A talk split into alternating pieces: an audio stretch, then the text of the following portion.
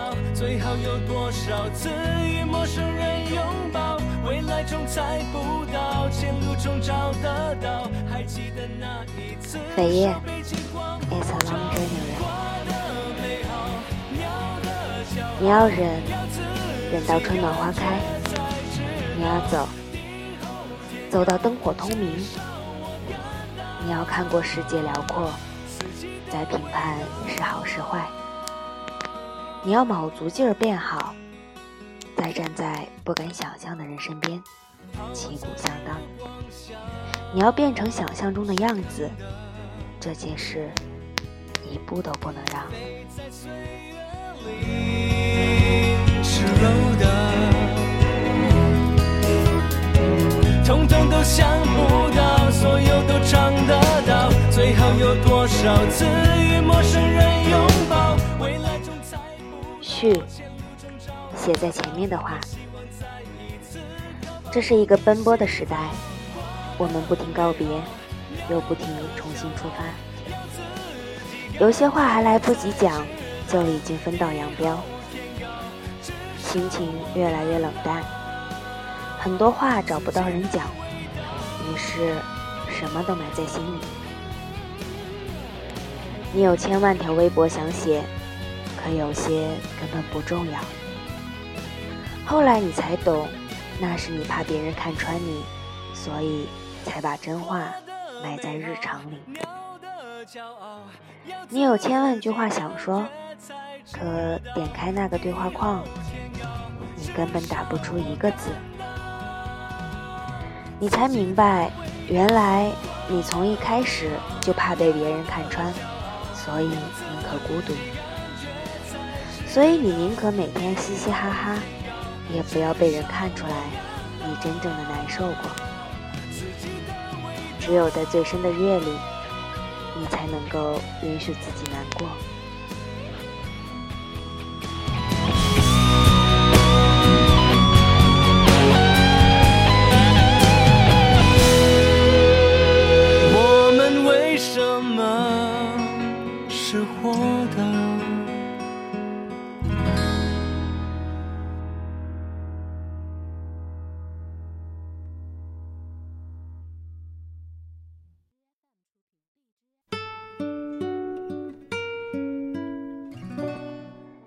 前几天看到小周在凌晨发了条朋友圈，下午在高铁上得知外公病重，想着签售完就立马飞回重庆。可刚刚妈妈发信息说外公已经走了。人生有多少次来不及？唯一的安慰是他终于可以和外婆相聚了。我不知道该说什么。想起我奶奶走的时候，我在从墨尔本飞回上海的飞机上，我也就是这样，错过了我和奶奶人生的最后一面。人们说节哀顺变，人们说你还有自己的生活。我们点头，然后把自己埋在工作里。然后，在某个夜里，想起曾经跟亲人在一起的日子。还有一天凌晨，我在北京看到一个小伙子在街边痛哭流涕。他西装革履，拿着公文包，地上散满了文件。他看着比我大不了多少。一边打着电话，一边一个人默默地捡起文件，又或者在火车上听到一个姑娘给爸妈打电话，对不起，妈，我知道我说好了要赚钱了才回来，对不起，但是我不后悔。有天夜晚，甜筒给我发信息说，我熬不下去了，可是还有很多事情没有做完，我好想离开北京，我想把我该死的梦想抛下，真的。然后他说，可是为什么那么多次，那么多次我说要离开北京，我却没有收拾行李呢？还有一个姑娘，白天嘻嘻哈哈，晚上就销声匿迹。只是在某天夜里，她分享了一首歌到朋友圈，说了句：“可惜你也不会再听了吧。”孤零零的在那里，不知道有没有人评论。后来我们才知道。说好要跟她订婚的男友婚前出轨，她发现时正跟他一起在澳门买戒指。她拿着朋友发的聊天记录给男友看，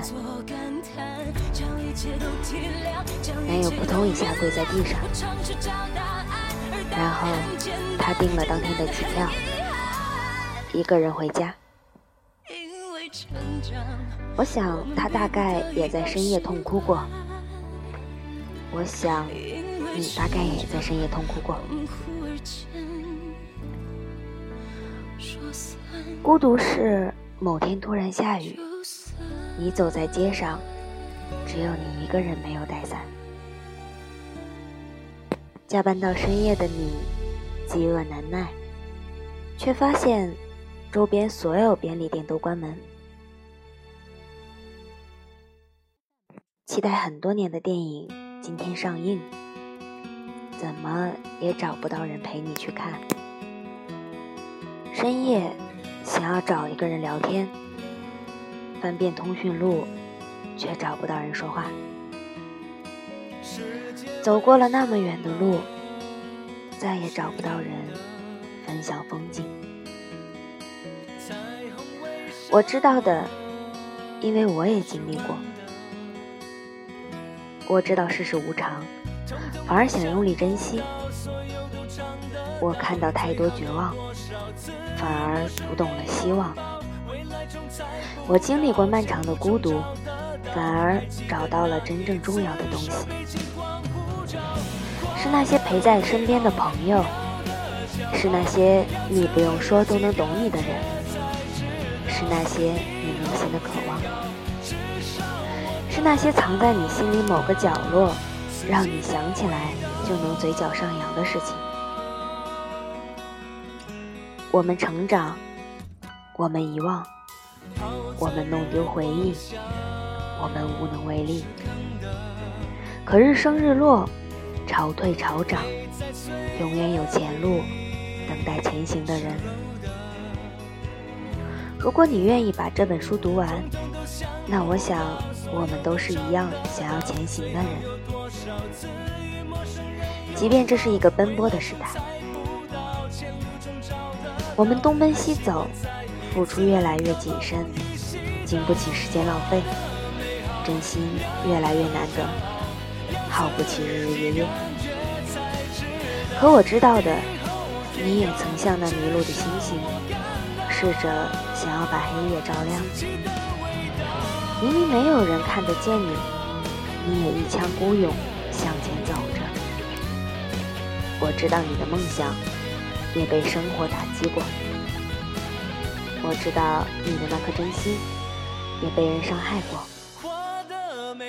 我知道你也曾收拾行李，买了车票，删扣所有痕迹，想要从一个城市逃离。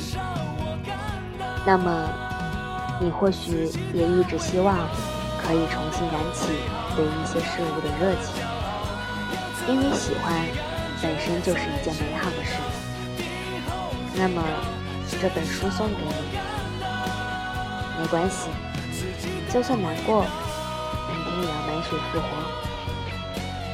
因为你不是那唯一一颗迷路的星星，就算你照不亮它的黑夜，我也能看到你。